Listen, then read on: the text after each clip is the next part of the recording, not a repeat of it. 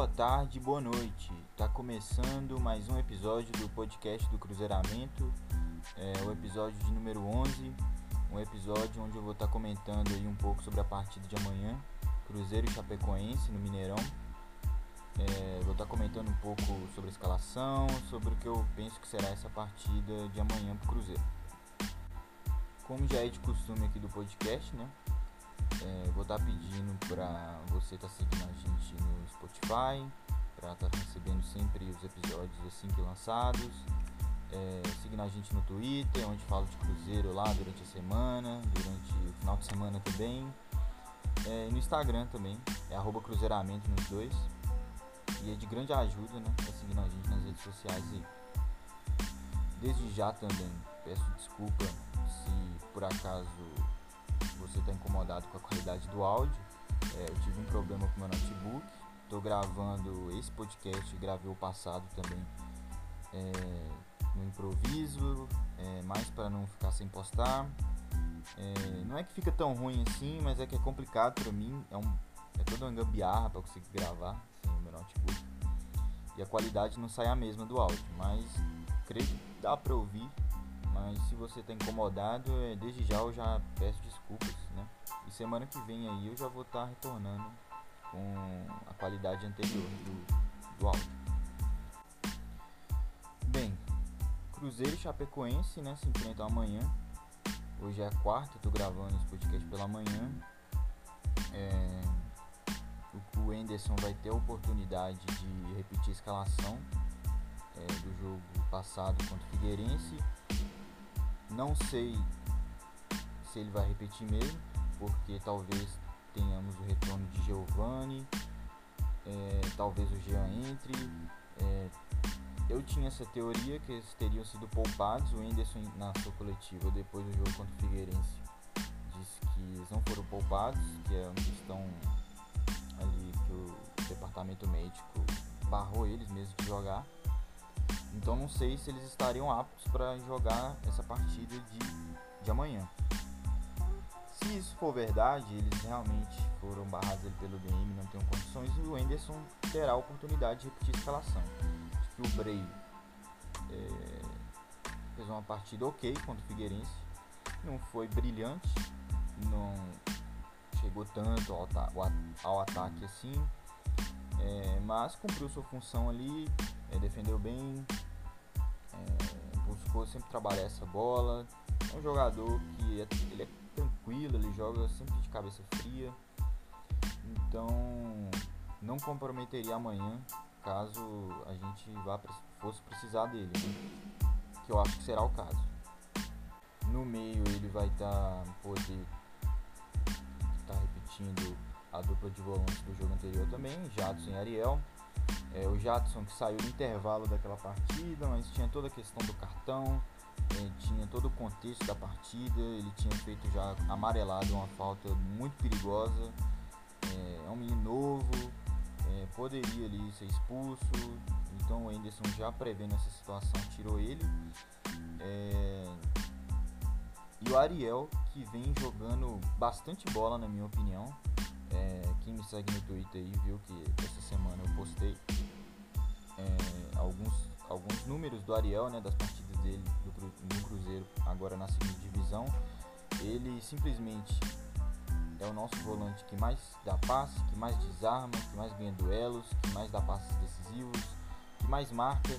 Basicamente é o nosso volante mais participativo. O Ariel ele tem uma movimentação muito interessante. Ele leva essa fama de de lento, às vezes que não agrega muito, mas é, tem feito partidas bastante consistentes, os números estão aí para não me deixar mentir.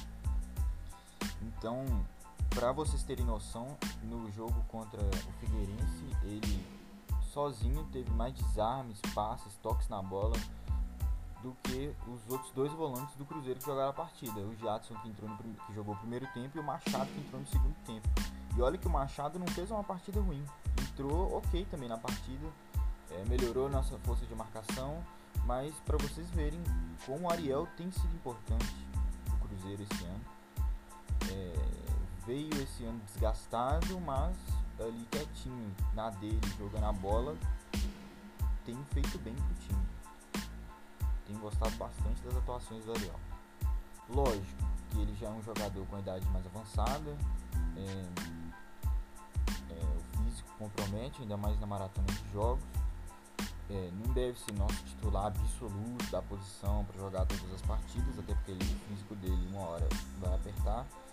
O bom é que tenhamos volantes no banco que possam entrar e dar conta do recado. E temos o Adriano, que é um jogador muito interessante, não tem entrado muito ainda, mas é um volante muito interessante. Quando tiver mais minutos, é, vocês vão poder reparar nele melhor. É um volante de muita posição física, velocidade, pisa bastante na área para atacar, volta para defender. É uma grande promessa que o Cruzeiro tem aí. E temos o Jean, que é um jogador já muito experiente, rodado, é, de muitas valências, né? Ele é versátil, ele tem um bom chute, tem um bom passe. Então a gente está bem servido aí na volância para quando a gente precisar. No ataque também creio que ele vai repetir o time. Creio que ele vai dar mais uma chance para o. É... Vamos ver se o Wellington já vai ter condição de jogo. Se... Porque ele está incluso né, no pacote de jogadores que ficou fora contra o Figueirense, né? Giovanni, Wellington, Jean. Então acho que o Anderson pode estar tá dando mais uma chance para o que vem evoluindo aos poucos a cada partida. É um jogador muito promissor, como eu já falei aqui nesse podcast. Vamos ter o Maurício, Regis e Moreno, né? Um ataque que vem se entendendo. Já, é, já Chapecoense. Creio que não virá tão fechada quanto muita gente pode imaginar. É um time que dos dois jogos que fizeram, um foi cancelado por conta do, do surto de coronavírus lá no, no time do CSA. É, a Chapecoense é um time que chuta bastante ao gol durante essas duas partidas que eles jogaram contra o Oeste e a rodada passada contra o Sampaio Correia. A primeira contra o Oeste fora de casa finalizaram nove vezes ao gol contra 11 do Oeste. Isso é uma partida que eles jogaram fora. E na rodada passada, se não me engano, eles finalizaram de 14 a 16 vezes ao gol. Ele foi 16. Então é um time que não se omite so, sobre a escalação deles. A primeira partida eles jogaram no 4-3-3 e na partida passada eles jogaram no 4-2-3-1. Não sei qual será a estratégia adotada no jogo contra o Cruzeiro amanhã. É um jogo fora de casa, que é muito complicado para eles também. É, vamos ver, mas não aposto na postura defensiva do, do Chapecoense, extremamente defensiva. Claro que eles vão estar postados atrás, mas creio que eles vão buscar nossos pontos fracos ali. É, jogadas pela esquerda talvez, o Brei é esse ala que, que avança mais, então ali nas costas dele talvez seja o ponto onde o Chapecoense pode concentrar as jogadas para atacar o Cruzeiro. O Enderson deixou no ar que esse jogo pode ser o jogo da estreia de Arthur Kaique, né? É um jogo que pode marcar a estreia desse jogador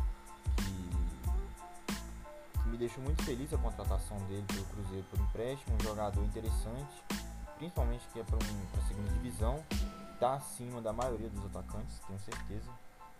É, já havia atuar na Chapecoense, é um jogador com bom porte físico, é, para jogar ali meio de segundo atacante, bate bem na bola, cobra bem faltas. E o Anderson deixou aberta a possibilidade de usar ele no segundo tempo um jogador muito interessante aí, vai agregar bastante. É, porque, como vocês podem ver, a gente está usando o Stênio, né, cara? Um jogador de 17 anos, que, claro, considero um bom jogador, muito promissor, mas para ser titular absoluto da posição ali é complicado, né? É um jogador que, no meu ponto de vista, é, no mundo ideal tem que ser entrando aos poucos, né? Ser colocado ali no segundo tempo. Claro que agora ele está sendo titular, a gente precisa. É, o Cruzeiro está sem muitos jogadores para posição e o Anderson vem colocado ele, ele vem evoluindo ali aos poucos. Mas claro que o Arthur Kaique, em suas condições físicas plenas, é possivelmente o dono da posição ali. Enfim, vamos para mais uma partida aí. É uma partida que é muito importante, como todas, né? Mas essa em especial, porque se o Cruzeiro ganha, o Cruzeiro pode ir a sexto. É um time que começa o campeonato com menos seis pontos, na quarta rodada tem sexto, um ponto atrás do G4. É um feito assim maravilhoso. É de se aplaudir mesmo que esse time tem feito, tem transpirado bastante, tem se entregado bastante nos jogos.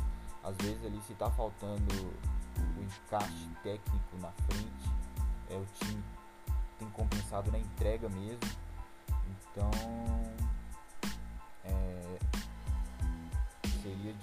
de bastante importância o time ganhar da Chapecoense amanhã. E tomara que seja um jogo que o time mostre evolução também, né? É, além dos resultados, é interessante que o time continue evoluindo para atingirmos um patamar ali seguro, né? Para que possamos estar tá voltando para a primeira divisão mais rápido possível. Como eu já disse aí alguns podcasts para trás, que essa caminhada nossa na Série B seja a menos sofrível possível. Quanto menos esse time conseguir fazer a gente sofrer, melhor.